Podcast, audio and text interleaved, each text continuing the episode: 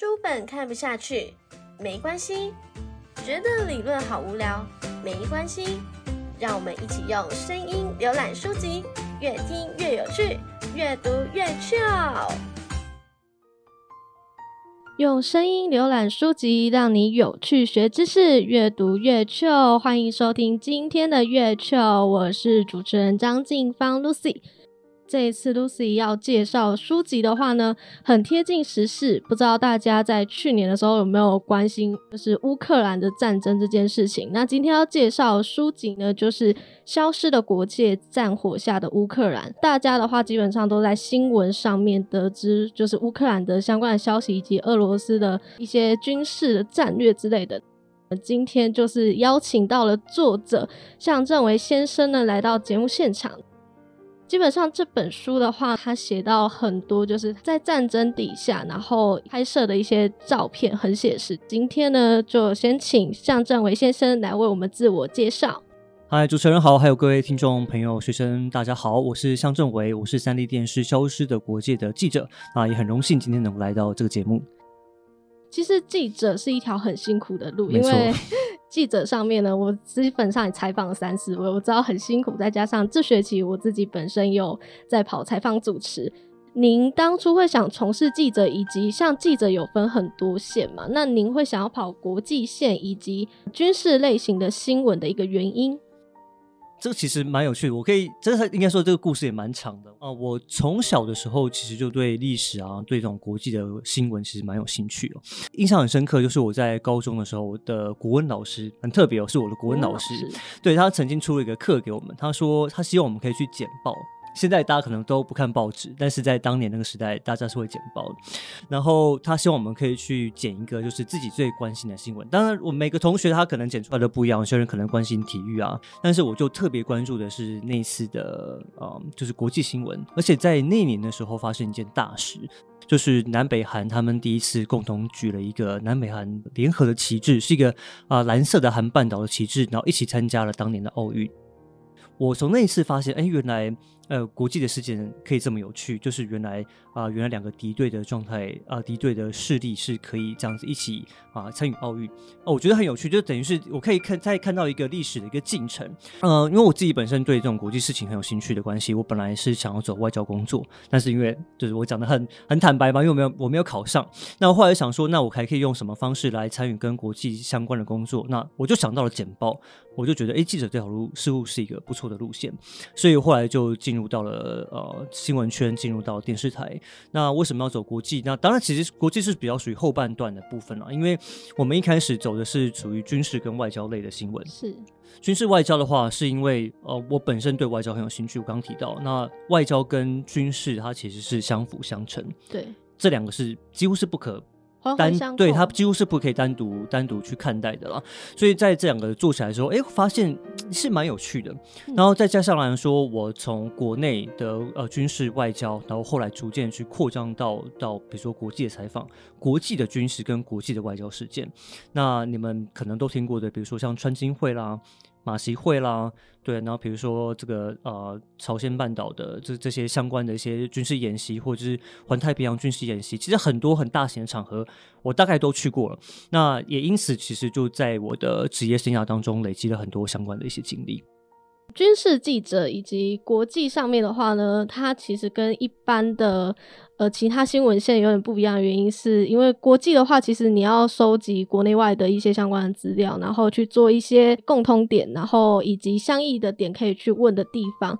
那再就是军事上面的话，大家都知道就是战火无情嘛，所以军事上面的新闻，其实你要跑的时候，不仅要注意自己的人身安全以外，还有就是要如何拍摄，然后如何去问当时在战火下的人民，其实都。蛮具有挑战性的。那想要请问一下您，就是你的家人啊，有没有反对你去跑这一条线？对对对。然后以及就是您在跑，就是像军事这类的新闻，你有没有就是相关的恐惧，那跟我们分享。说其实呃，如果是在国内跑军事的话，其实是没有什么生命安全的啦。对其实应该是说，当然你在军事演习当中，你可能会有意外。其实我们在国内也看到，比如说在汉光演习啊，就或是一般的打靶，它其实都会有意外，但都都属于算是正常。那跟我们记者也不太会有直接性的相关。是，但是我这次比较特别，是因为我进入到了战地。那战地的话，那当当然是一个截然不同的一个面貌。我可以举，对我可以举一个例子好了，就是说我们当时要进去的时候，其实是没有一个愿意呃一个呃保险公司愿意承保。也就是说，其实我们进去的时候，我们自己开玩笑说，我们进去我们只能被打到重残，我们都要想办法拖着身体回来，但是就不能被打死。你可以想象说，因为我们被打死的时候，我们是我们身家是完，我们我们家人是完全拿不到任何补助补偿的。是。对，这当然只是一个题外话。我是说，那当然要进去的时候，像我一直到我回来之后，就是呃，我的家呃，我妈妈才知道我去了一趟乌克兰，我完全没有让她知道。哇，对，然后我太太的部分，她其实非常非常非常反对，因为我其实我在二月，因为二月份战争爆发嘛，那我当时就想要进去。然后他不让我进去，因为他一直很坚持说那边太危险。那我一直到后来，大概到六月份才进去的原因，是因为我找到了比较呃可以带我进去的人。那我也说服他说，哎，我现在进去这个时间时间点算是安全的。那我们会到哪些地方，我都有跟他承诺说我会让他知道。所以当然，我觉得家人会有很大的压力，这是完全可以理解。但是呃，今天一场。重大的事件，你说你要让自己置身事外，其实我也觉得也非常困难。很多人当记者的初衷就是要揭发社会的不公不义，或者是为弱势发声啊，甚至是他希望可以把最及时的消息带给大家，因为毕竟。记者可以看到一般人民看不到的那一面，因为他是直接是真实的去看到这些内容。其实我们就说，我们是站在历史的第一线哦，我们就真的是站在所有人的 front line，就是所有人的这个最前面的那一幕。所以其实我觉得记录对对，所以我们记者他真的是可以看到很多，或者是你真的是在记录那个历史的那个当下。然后再来就是，您刚刚有提到要去采访乌克兰的时候，算是重重困难，因为在书的前面其实就有提到，像是你要找到可靠的线人啊，然后以及相关的证件的申请啊，以及跟对方去做一个沟通，其实都。不是很容易，那也请您稍微分享一下。好，主要是因为当时战争爆发之后，它整个政府可以说是停摆，就是他跟呃我们，因为我们记者进去的话一定要申请签证嘛，那签证是第一个最大的问题。其实，在战争爆发之前，台湾人要进入乌克兰就没有那么容易。他们在战争前其实对台湾不算是非常友善。当时如果台湾人要进去乌克兰玩的话，我们还要到呃到第三国。你才能去办理这个就是观光签证，那你就可以想象说，哎，今天当一个记者要进去的时候，它本身就有一个难度。那因为刚好今天遇到的是战争爆发，所以它系统停摆，政府停摆，所以我们没有办法办理任何签证，这是第一点。然后第二点是，呃，在乌克兰采访有一个很特殊的地方，因为他从二零呃，我就提到他从二零一四年就克里米亚战争爆发之后，就应该说克里米亚被并吞之后，他们就一直处在一个战争的状态。对，然后当时你想要进入到所谓战区采访的话，其实就要经过他们呃乌克兰国防部的许可。那更不用说你在整个战争全面爆发的时候，整个国家都变成战区之后，你要进去采访到哪里，就一定要有这份国防部的许可证。这个东西他花了我大概一个多月的时间才拿到，因为国防部它的审核非常非常严格，他要知道你说你要去干嘛，你要采访什么内容，重点是他要你护照里面每一页的彩色列印。然后知道说你没有去过俄罗斯，因为你只要有去过俄罗斯，他可能就会觉得你是来做一些间谍工作，刺探敌情，刺探敌情。对，所以那时候那光是那份就是花了我们大概一个月的时间。但是我到六月份的时候，那时候战争的状态已经算是稍微的稳定。那也因为稍微稳定之后，他们的系统就是他们的外交部跟他们的外管才开始有。啊，算是有连线，对，那我们才可以开始去他们的外馆办签证。所以其实就是在光签证啊，然后还有国防部许可这部分，就花了非常非常多的时间。这是第一点。然后第二点的部分的话，就是刚刚提到有关 fixer，我们 fixer 其实就是一个在当地的一个，你可以讲它是县民，你可以讲它是地陪。那因为在呃过去台湾人在里面的活动实在是太少，我必须说，过去台湾人在乌克兰里面大部分都是从事跟嗯酒店。或者是嗯，反正不是大公司的那种行业有关的，所以你要找到台湾人并不是那么容易。然后我们是好不容易找到了一个呃可信任的人，然后呃他可以确保说我们怎么进去，怎么出来。那重点是我们要有一条所谓的撤退路线，然后我们才跟他接洽上之后，我们确定这个人可以相信，我们才进去。那线人上面的话，就是你们那个时候在找，然后跟确认，大概花多久时间？呃，线人的部分我还没办法，因为它算是一个机密，我没办法讲说他是怎么找到的。对，但是他其实我们是互相大概通话大概一个月左右，就是我要因为他他没办法提供我太多背景资讯，但是我要确认他的身份是可靠的。对，那我会，你要说我会刺探他。嗯，对，然后他当然会刺探我，就是我们两个互相会，就是互相去尝试一下对方底线，了解一下对方的习性在哪里。那到一直到最后，是我们两个能很能够完全的开诚布公的对话。我觉得，哎，这个人好，我可以相信他了，或他可以帮我，他真的可以帮我办到什么事情？比如说像国防部记者证，他真的帮我搞定了，是对，然后我才继续到后面的相关采访的工作。因为线人是真的很重要。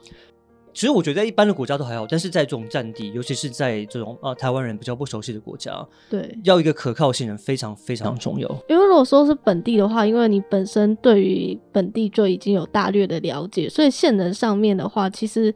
你还是要有线人，但是就没有像你在外地的时候，可能像是语言沟通上面啊。对对对对对，我觉得线人有一部分就是像语言沟通上，如果你不懂这个国家语言，那你可以依靠就是线人。但一般来讲，我们要找线人最好的方法还是透过朋友，就朋友的朋友，这是最好找的方法。那这次是比较特别，但是像我今年一月份的时候去了一趟巴勒斯坦。那巴勒斯坦那时候，因为他跟台湾也真的是没有什么互动，全整个巴勒斯坦里面也只有一位台湾人，对，你知道，所以这个状况非常特别。所以我那时候也是透过了朋友的朋友去帮我找到一个可靠的信人，就他跟我保证说这个人是他的妈吉，嗯，我才找那个人。所以其实这种县民的东西是需要靠，有时候靠点运气，对，然后有时候要不然有点呃有点像赌注，因为你可能赌错人，对，那那就对来说就会非常非常麻烦。像在书里面也有提到，其实你也要备一些就是防卫用品嘛。啊，当然当然，对，因为进去战区嘛，那呃，我们想，当然这个必要就是防弹背心是一定要准备的。是对，防弹背心很重，大家都应该都没有穿过，尤其是大家可能现在很多人对，甚至呃没有去上军训课或是没有接触到相关的工作，其实。呃，防弹背心本身就七公斤，而且这已经是最轻的版本，就七公斤。你可以想象看，你自己的背包里面放个七公斤的砖块，然后你要在战场上面跑，它本身就非常不容易。然后第二部分是钢盔，因为其实很多人都说，其实，在战场里面，防弹背心它可能还不是唯一的重要点，但是钢盔一定要，因为你可能会被炸弹的这个爆炸的这个碎片。打中头是，其实打中头比打中身体要更严重，我想大家都可以理解。那另外一部分是说，在爆炸的过程当中会有震波，震波其实对脑袋也是有影响。对，所以我们最好是要，呃，就他们有人有有有个说法是说，防弹背心可以不用穿，但钢盔一定要。然后另外一部分是你随身要有一些止血或是一些急救包，因为人家可能都在忙着打仗。可能没有人办法来理你，就当你自己受伤的时候，你要把想办法可以自己救自己，对，自己救自己。对。那了解了就是事前准备的一些工作以外，我们来问一下向政伟先生，就是关于在采访路线上的安排。因为其实乌克兰那时候是应该说现在也是还在打仗中嘛，那只是说就是在路线的安排也很重要，因为你有时候要去考虑一下这些地方是不是。它的危险性在哪里？然后以及它是否能够当一个采访的点？那再请您帮我们说明一下。呃，有关采访的地点的话，应该是这样讲，就是我们今天会评估它到底有没有去拍摄的价值。那其实我们曾经有考虑说，我们要真的要进入到所谓就是大家想象中电影那种枪林弹雨那种画面。其实我们我们真的有想要去，但是我最后为什么没有去的原因，是因为就是嗯。其实，在整个安排过程当中，我发现我可能进得去，但是出不来。出不来。对，这这种情况下，我不会拿自己的生命。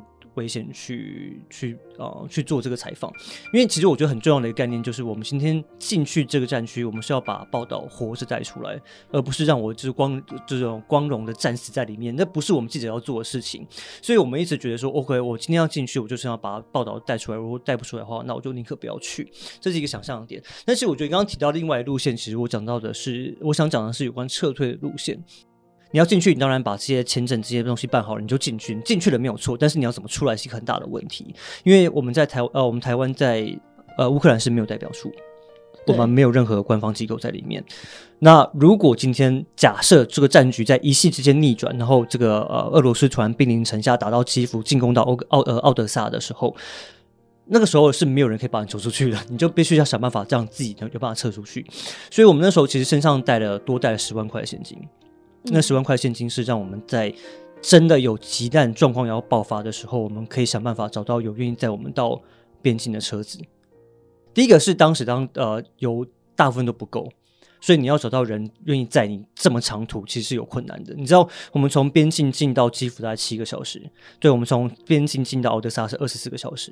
所以你现在可以想象，说我今天要请一个人帮我们载到外面去二十四个小时，他愿不愿意载你？这是这是第一个问题。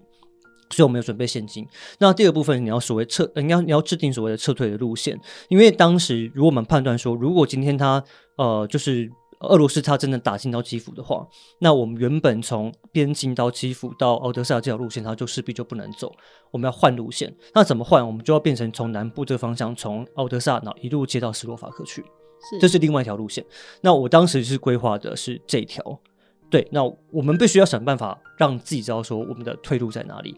但是我们也不是说这条路线规划好之后就立刻能动，因为当人家兵临城下就已经打到你的外围的时候，你可以知道说你是出不去的。所以另外一个做法是，我们要必须先想办法在一个地下室先撑超过至少超过一个礼拜，就是没有对，就是我们要水要粮食的情况下，我们要撑超过一一个礼拜，然后确定情况稳定，我们可以出去的时候，我们才能出去。这个都在我们的考量跟规划范围里面。真的要想的东西很多很多，这不是我们在台湾可以体会的了。但是你就是要到当地之前，你要设想各种的 scenario，各种可能性。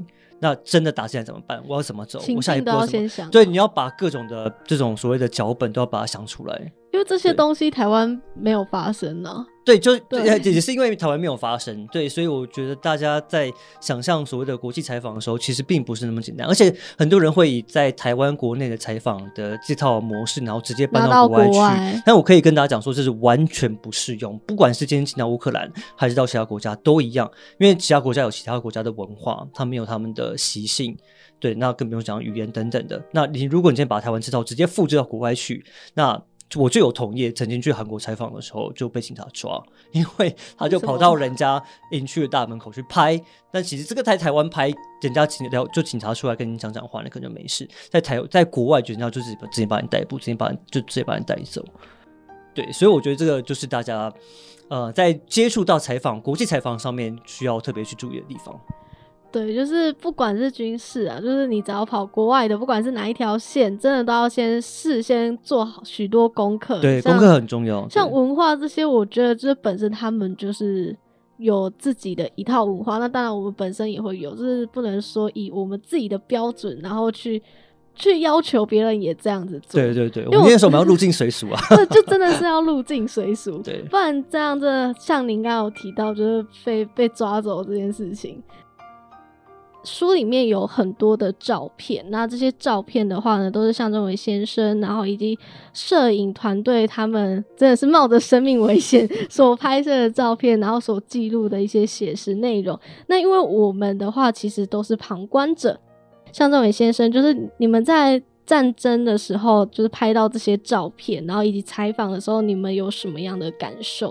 这样讲哈，我先讲一下，就是我进到战区里面的感觉了，就是大家可能很难想象，因为。在台湾，大家都觉得过的日子挺呃，真的是蛮安全。比如说，台湾真的是蛮安全的，就不论是在所谓的就到底有没有战争，或者是自然间隙，我就必须说，台湾真的是一个蛮适合人居的一个地方。好，Anyway，我进到里面之后，我觉得啊，我就一直用一个词来形容，就很像活在俄罗斯轮盘之下。那为什么这样讲呢？因为俄罗斯它就是它的目标，并不是只有在军事目标，不，并不是只有在所谓军事设施或政府单位，它其实攻击很多大量的都是跟平民。有关是，比如说像平民的住宅、公寓、卖场。对我记得我在乌克兰期间发生一件大事，因为他们去攻击了一个大概我没没有记错是在一个卖场里面，大概有两千一千还两千多个人在里面。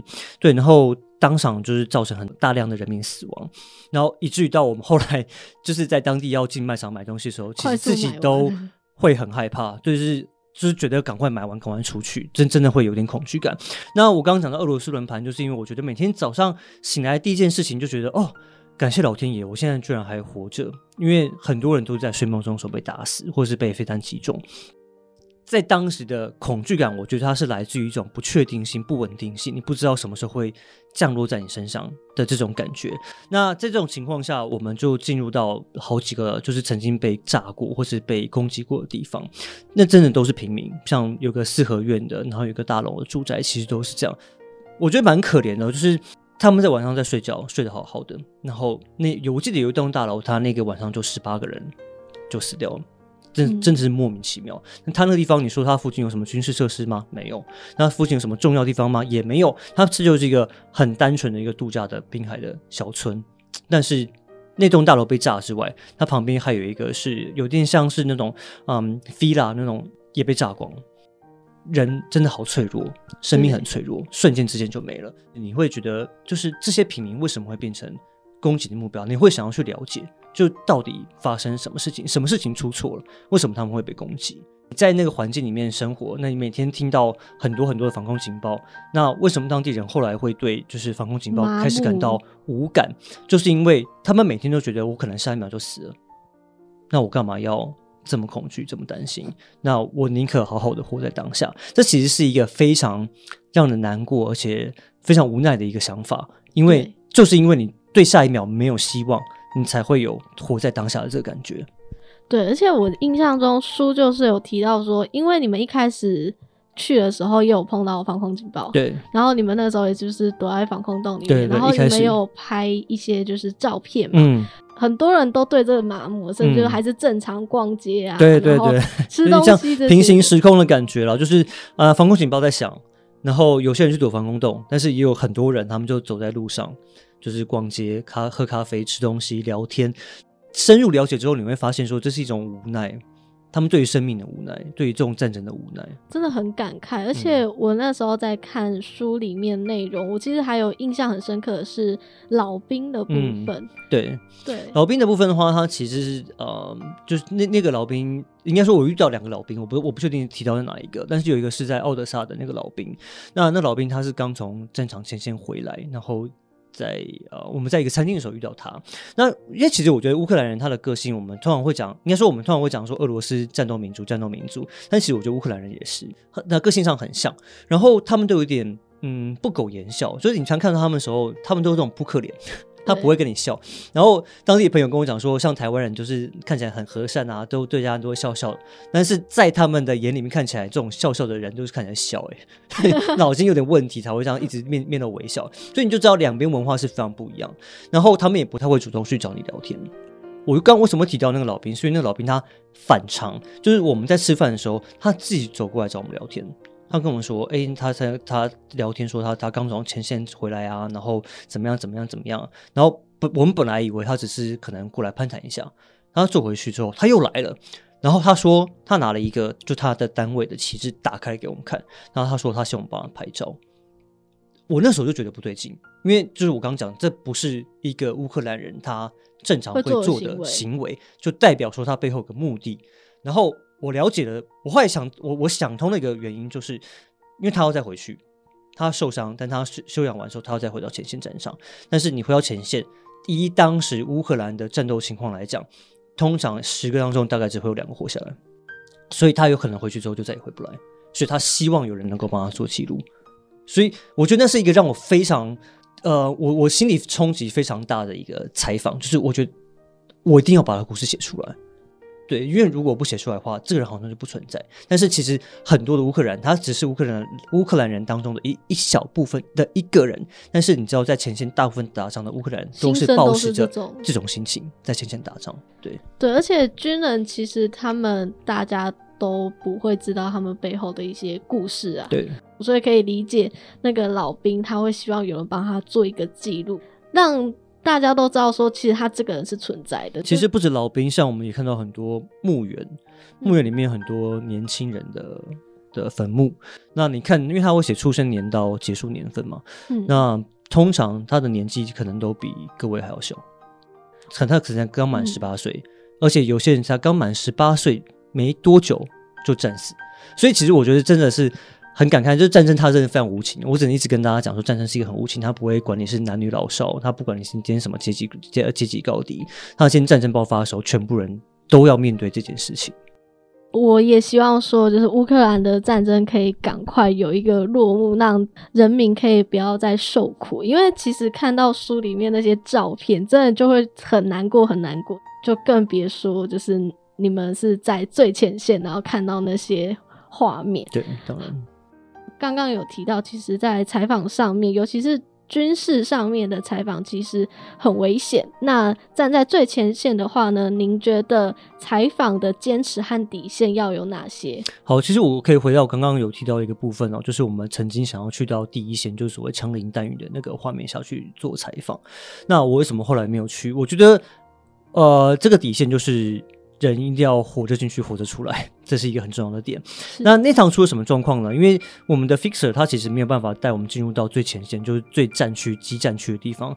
那当时是有个佣兵团，他可以带我们进去。但是佣兵团他其实是，呃，应该说那佣兵团其实是他们政府介绍的，所以我们我们是可以信任他。那我们也跟他去做了夜巡的一些工作，在书本里面有提到。但是后来状况是说，他希望我们可以给他钱。但我觉得钱可以解决事情都不是都不是问题，都不是问题。对，然后但是在我们要即将要出发的时候，他又提了一个新的要求。他说他希望我们可以帮他准备，啊，我没有记错，好像是各十组还是二十组的防弹衣跟钢盔。这个事情让我觉得非常的犹豫，因为在我们出发前，你突然提了这个要求。那如果我今天我跟你进入到激战区之后，然后你又提了新的 idea 出来。那当我没有办法满足你的时候，我是不是出不来？因为我等于是被你绑住，你知道吗？我就是这个这个第一个是，我觉得记者在这个所谓的前线采访的时候，要有决定自己行程的完全自主权。那今天他的这项决定会影响到我的自主权的时候，我会我会打一个很大的问号。这是第一点，安全的问题。那第二是。他希望我们进去拍到东西，不是我想拍的。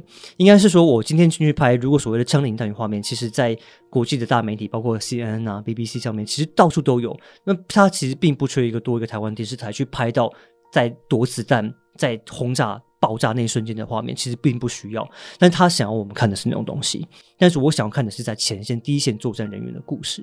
然后他觉得我们做的东西很小很小儿科，就是不是他不是他想要说给我们看的。但是这是我另外一个犹豫的点，就是我今天想要做的是我想要做的题目，而不是你给我的题目。对，当然你给我做题目很好，我可以接受。但是问题是我今天有没有需要花到我生命危险去做你想要做的题目？我这个就会打一个很大的问号。所以这两个点让我觉得很抗胜。然后还有一个就是说，记者在所有规划行程稿单上面，就是我们必须要完全独立自主作业的，应该说的能力。就是如果我今天必须任何一个东西必须受制于我的受访单位的时候，我就要考量我这计划还能不能继续下去。如果我丧失了我的大部分自主权，我就宁可就不要做。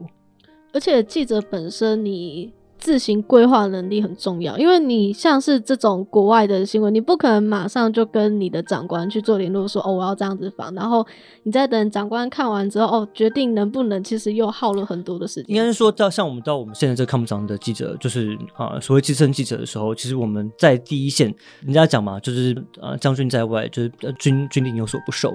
我们现在在外面用兵，就我们现在在外面打仗的时候，其实我我们是不用考虑到国内的想法，我们不用跟国内长官讨论。嗯，对，因为我们其实我们第一线，我们就要自己判断说我要去或不去。那我跟我的摄影，其实我们因为我们是一个 team，我们我们当下就要立刻判断说要或不要。对，那我们两个最后是决定我们不要去，所以我们最后在呃那个那个场景的状况，我们就没有办法去把它完成。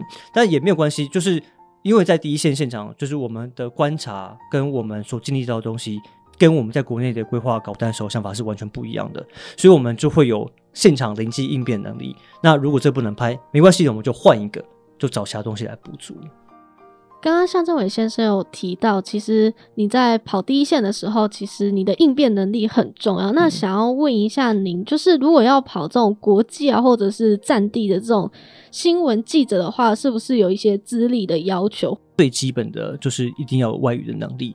那我会一直跟很很多的，就是媒体界的，不管是电视、平面媒体界的长官讲说，其实国际记者培养是一个很长的一个工作。那我们今天能够进入到战地采访，并不是因为我呃我今天曾经有采访的经历，而是因为我曾经累积了很多很多的采访经历。我是从很嫩的记者开始做，那我从这种就是我我甚至曾我第一次到国际啊到呃关岛去采访的时候，我甚至发生了大概有两天三天我发不出新闻，然后被我长官追杀 的这个状态。因为当时的情况下，就的确是呃不是在我预期范围之内，我也没有做好那么多的工作跟准备。但是就是在接下来的好几年的过程当中，我开始了解到哦，我有一些在现场哪些东西是可以做，哪些东西要保留，那哪些东西可以放大缩小，题目可。可以放大，那可以做深做长，然后甚至再去找相关的人员，其实都是在后续很多很多，我是至少超过数十场的国外采访经验当中，才把这个这个条件累积起来。那以至于说我今天进入到战地，我能够临机去临机应变，能够去找到我想要做的题目，那我能够去决定我要什么，不要什么。如果我今天是一个很嫩的记者。今天我发现我缺稿单的时候，他今天叫我去第一线去拍枪林弹雨的画面，我可能就会真的跟他去。但是，我今就是因为我今天有相关的条件跟经验，我才能跟大家说我不要，我才能去做选择。但我还是强调一句，就是国际新闻采访它是一个非常漫长的一个培养的工作，你也不要觉得说你今天进入到这个业界，你开始跑记者的时候，你就一定可以去。不是这样，就是他真的需要慢慢去累积经验跟学习，你才有办法把这工作做好。当记者，你除了磨练文笔、时间规划，还有你如何累积你的人脉，这些其实都不是短时间可以做到。应该说，累积人脉跟写稿跟这些东西，其实都是在你国国内采访的时候就要累积好的经验，这是你的最基基本呃最简单的基本功要把它做好。然后到国外之后，你才办法去接受包括文化差异、包括语言上的隔阂。各种条件的挑战的时候，你才能够比较游刃有余的去面对，你才不会那么紧张。那如果像是跑国际线的话，如果假设是要累积精力的话，通常他们都会是从哪一个部分先开始跑？呃，因为要看你的线路。那我当时因为我跑军事跟外交，像我第一个就是去关岛的时候，我去拍的是军事演习。嗯，对。那我是从那时候开始做，对。然后我接下来就包括到比如说朝鲜半岛的大大小小的演习，然后一直到呃，就是环太平洋，就就是多国的联合演习。对。然后再加上我接触到一些比较政治类的，刚刚像刚提到的，比如说马新会啊、川金会啊，或是马来西亚大选啊这种，或是新加坡。等等的这种比较大的事件之后，你才会去把这些东西慢慢去累积起来。那如果你今天是跟，比如说跟比较跟旅游线有关的话，你当然也会有很多国外采访的一些机会，但是你接触到比较多，可能像是人家安排好的行程让你去，嗯，对。然后你有办有没有办法累积像我们这种条件，可能就不一定，因为你你当然有可能也是要在国外临机应变，但是呃，面对的方向就不太一样。处理的方式也不也不太一样，对，所以我觉得这这跟线路也有点关系。其实很多人都在说，就乌克兰现在的状况可以当做台湾的一个警惕以及借鉴，因为其实这几年来，其实两岸的关系也很紧张啦。然后，但大家对于这种军事演习啊，或者相关人民一般人民的话，可能还是没有这么的。算是警戒心上升这样子，那我觉得我自己看乌克兰的这个状况，我就觉得说，哇塞，真的炮火无情。因为新闻上面有报了不少战争，但都是在中东。那乌克兰的话，它就是已经像是跟俄罗斯啊，然后以及相关的一些军事演习，是我自己 年还我觉得好可怕哦。因为我看中东，我可能还没有这么的。深刻体会，但是看到乌克兰，我就觉得说，我们是不是应该也要有所行动？那想要问一下您，您觉得身为台湾人的我们，我们可以从乌克兰的这个战争呢，可以学习到哪些东西？那以及就是像刚刚有提到，其实这几年来台湾跟中国的局势其实很紧张，那我们应该可以做哪些努力，以及可以思考哪些事情呢？好，我先讲局势的部分哦。其实从之前在疫情结束没多久的时候，其实就已经开始有一些论文相关的论文就出来了，就是说接下来世界会变得很不稳定。我觉得大家可以去搜寻相关的一些资料。很多人说第三次世界大战，对，原因是因为其实，在历史上这不是单独这次，因为在历史上所有在大疫就是呃疫情爆发之后，其实接下来就会面临到很大的。动荡跟战争，那原因是因为，因为在可以想象说，在一个疫情之后，大家的经济状况不好，然后大家的这个生生活状况不好的时候，就会开始会转移一些焦点。转移焦点方法中有种做法就是战争，战争你去侵略其他国家，或是去你去发动一场战争，就可以转移国内对于所谓的经济状态、生活状态不好的这个问题，又或者是你可以开始掠掠夺国其他国家的一些资源。这是为什么在历史上，在所谓的疫情过后，会有很多的像这样的疫情的这种战争发生。所以其实当时俄罗斯发生。呃，入侵乌克兰，其实我觉得它算是一种印证，这是一部分。那接下来讲到所谓的中国的部分，当然我并不是一定要把中国当成一个呃，直接当成一个敌人，它是对我们是是一个很大的威胁。但是我觉得你要去怎么去定义它，我觉得可以让它让大家自己去思考。那只是说，确实在。客观层面上面，中国他们对台湾的呃侵略性是越来越强。呃，应该说长久以来，甚至到最近以来，他这个在包围台湾的一些相关的一些演习，就越来越频繁。而且连美国都承认说，中国具备在二零二七年能够全面攻台的能力嘛？他已经这这是美国讲的，也不是我讲的。好，那我现在讲的是说，既然在整个事变的局势都已经在变了，那我们对岸情势也在变，两岸情势其实都在变的情况下，我觉得比较。感叹是国内的人大部分对于这个情况还是处于比较无感的，因为我看了很多外国媒体，就是做做去做街访，就问台湾人，那台很多台湾人说啊不会打啦，不会打啦，有没有？就很多人就是在受外国媒体访问，就说中国绝对不会打我们，怎么样怎么样？我其实都觉得看着都觉得哦，怎么会有点？我觉得有点好笑。这很明显就是大家对于整个世界局势还有周边的局势的改变并没有那么大的意识。那接下来我就要讲到另外一部分，为什么乌克兰战争会爆发？其实可以从几个层面来看，第一个就是呃，乌克兰他面对的这个俄罗斯，他其实虽然说他是他们是可以选举的没有错，但是我还是称之为独裁国家，因为这个所有人其实就听在一人之下嘛。今天不管普京他是做总理还是做元首，他其实所有的人都是在听他的一个人的指挥。所以当今天我们面对的是一个所谓集权者的时候，你没有办法预判这场战争。会爆发会不会爆发？因为全部要不要动兵都在他的一念之间。他今天想要打，他就会动员整个国家的人力来打。而且也确实在战争到了一年之后，我们看到现在俄罗斯他其实死了非常非常多人，而且很多年轻人。但是其实很多的专家分析都说，他们也没有意识到自己死了多少人，因为人命在整个过去苏联体系到现在来讲，他们都不觉得。很重要，他们在乎的是输赢啊，他们在乎的是他们的目的有没有达成。对，那同样的，现在台湾面对的中国大陆是不是一样的状态？嗯，对不对？我就我就直接这样拿拿这样的例子来做比较。所以，第一个是我们面对这种集权国家，尤尤其这种议员的集权领导人的时候，我们不能断定说他一定会打或一定不会打。因为这个不是我们能决定，是动刀权是在他手上。然后第二部分的话来讲的话，说台湾人太习惯于威胁了，就是我们觉得啊，这个中国军机绕台绕台，好像就是啊，就就这样嘛。然后在这个侵扰中线，好像就这样嘛。但不是这样的，就是我一直说，为什么大家讲温水煮青蛙，但是我们已经是一只半熟的，你开始红彤彤的青蛙，大家自己都还没有自觉说，我们现在已经是处在这样的环境里面。那我觉得大家应该要开始对这件事情。有所意识。那第三个部分就是，今天要如何让这场战争不要爆发，很重要的关键是在于你国内的人民有没有做好准备。我这个做好准备意思不是说像学生，你们是不是一定要拿刀拿枪去上战上战场？对，全民意识。对啊，那女生是不是一定要跟着一起去冲锋陷阵？我觉得这个根本就其实是这有点这不切实际啊。说真的，如果你今天没有受过任何军事训练，你要去打仗，你就只是去当炮灰，那没有任何的帮助。但是我必须说的是，在这场战争中，每一个人都可以想到一个角色，就是我怎么去帮助我的国家。呃，在整个乌俄战争爆发之后，当地的新闻媒体发挥了非常大的作用，因为他们去改变了当时的整个消息的不平衡。嗯，他们去做了很大量的英文的报道，让外国人知道乌克兰发生的事情。我们现在台湾有没有像这样的能力？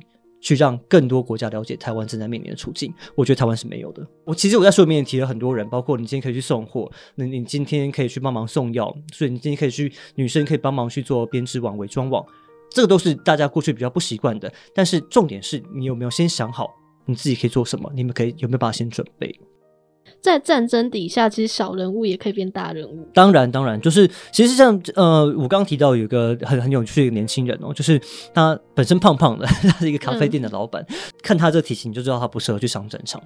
但是他能做什么事情？就是他继续经营他的店，让他的员工有温饱，能够继续付房租，能够继续上学。然后他另外做事情，他有赚钱，他就可以投入更多的，比如说补助或是啊捐钱给他的国防兵。让他们能够有办法去啊去买更多的武器。对，然后他另外一个比较软性的做法是说，他经常会在周末的时候去跳水。你觉得一个战争的情况下，怎么还有心情去跳水？他说：“我就是要这样展现给大家看啊，展现给俄罗斯人看啊，就说你们再怎么样文攻武赫，我都不怕。这就是我们日常生活，你怎么样都不会害怕。其实这种做法看起来都很小，但它其实都是维护整个社会运作很重要的一环。嗯，对，我觉得大家都可以去思考一下。”还有一件很重要的事情，在战争上面也会起到，我觉得也算是有杀伤力的一件事，就是社群的传播以及假讯息这一类的手法。因为像大家其实，在疫情啊还是战争底下，其实会看到不少的假讯息在网络上面做一个传播。那我觉得假讯息这一部分也是我们可以值得探讨的点。那想要问一下向政伟先生，就是您觉得像是在战争啊，或者是我们现在还存在的疫情？那这些假讯息应该要去做怎样的媒体试读，让自己就是不要被这些假讯息所操控着？应该说，呃，我觉我觉得最简单的做法就是，你对不是来自于官方讯息都要保持一点怀疑的态度，我觉得这是很重要的。然后第二个部分是。大家不要再有这种随手传转传的这个习惯。之前曾经去印尼采访过，印尼也是一个假讯息非常泛滥的一个国家。嗯，那他们当时他们有个叫他们也类似一个这样事实查核中心的单位，他们说这件事情让他们非常非常困扰，所以他们能够做的事情就是让民众不要随手转传。因为所有转传这件事情就会很难去控制。好，我现在讲回到乌克兰哦，那其实，在乌克兰战争爆发之前，其实俄罗斯就已经开始发大量的讯息，说什么乌克兰里面有一些什么什么核生化武器啊，然后有纳粹啊，就各式各样的很不利的报道，然后促使世界各国觉得说，哦，他今天可能要发生战，这场战争是一场正义之战。其实这东西就很需要政府跟民间，就是有很多人可以赶快去。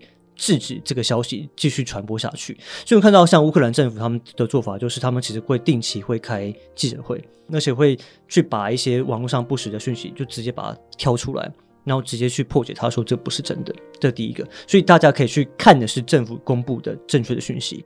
对，那我觉得其实，在假讯息的过程当中，我们需要的是这些单位，呃，比如说有公信力的单位，去帮大家去厘清这些谣言。那另外一部分就是人民本身，就是。啊，不要随便相信，不要随便转传。我觉得这是在破解假事情当中很重要的一些概念跟做法。转传这件事情真的很有感，尤其是在疫情的时候，因为战争的话台湾没有，那最有感的就是疫情，因为那时候 LINE 上面就会有很多长辈啊什么人就会转传说哦这件事情，可是实际上是。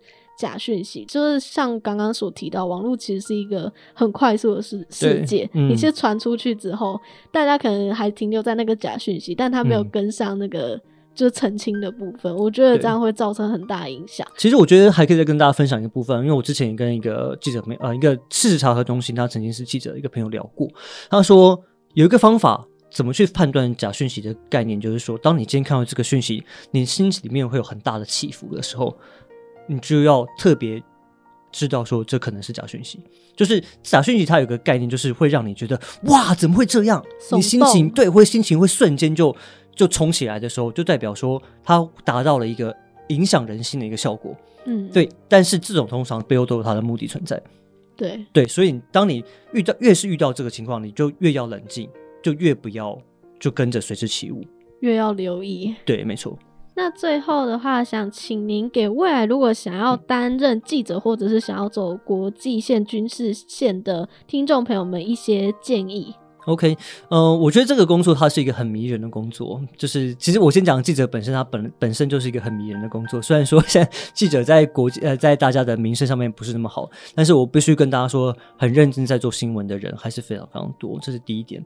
那这做新闻本身是站在历史第一线，站在国际事件的第一线，你可以看到更多你不一样的东西，我觉得非常值得。那你要怎么做呢？其实从现在开始就要做，你要把你自己的语言能力培养好。那你要把就是对国际事件发生的事件，你要有一定程度的关心。就是我讲的不是只有看报纸、看杂志、看电视新闻，而是你要看完之后，你要有开始有一套自己的逻辑跟思考，就是你要去统整。现在事情发生到这样，为什么？对，那他可能会怎么走向？你才会有办法理解说，你接下来可以从哪些点去切入。对，那我也我也是很希望说，呃，其实现在很多很，其实我说真的，还有比如说像报道者，像我们我们电视台，其实很多很优秀的跟国际的第一线采访报道。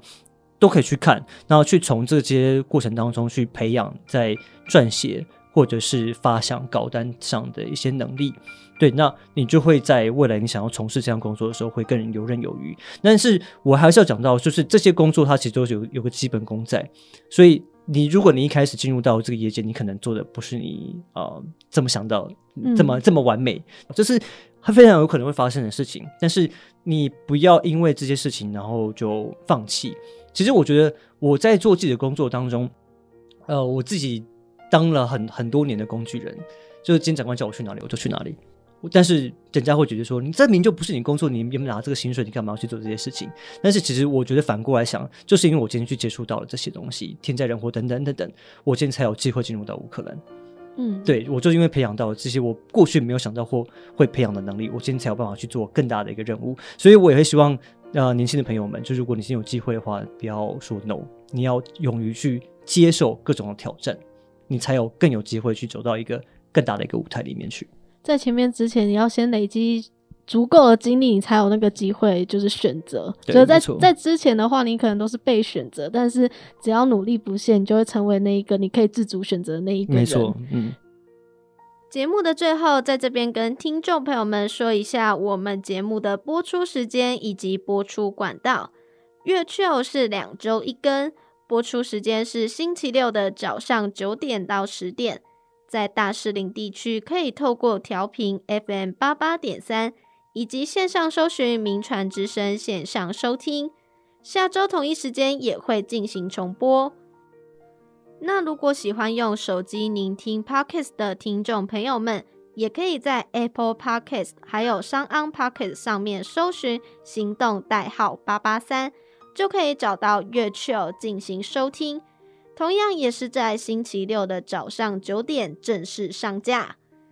同一时间，明报 MOL 脸书粉专也会放上来宾的宣传影片。IG 的明报粉专则有举办抽奖活动。听众朋友们也可以去参加活动，就有机会获得作者的亲签书籍哦。好，那以上呢就是今天的节目《月球》。那今天 Lucy 介绍书是由向正伟先生所写的《消失的国界：战火下的乌克兰》。那我希望这本书的话呢，可以给大家一个借鉴啊，就是大家可以透过战火上面的无情，然后来去检视一下自己是不是对于台湾现在的一个情势的想法要一些改变。那我觉得其实如果每一个人呢，都可以改变自己的想法。其实从一累积到一百，甚至到台湾有两千多万，如果每一个人的想法呢，都可以做一个改变的话，那其实对于台湾来讲也是一件好事，也可以看到更好的台湾。好，以上就是今天的月球，我是 DJ Lucy，我们下次再会。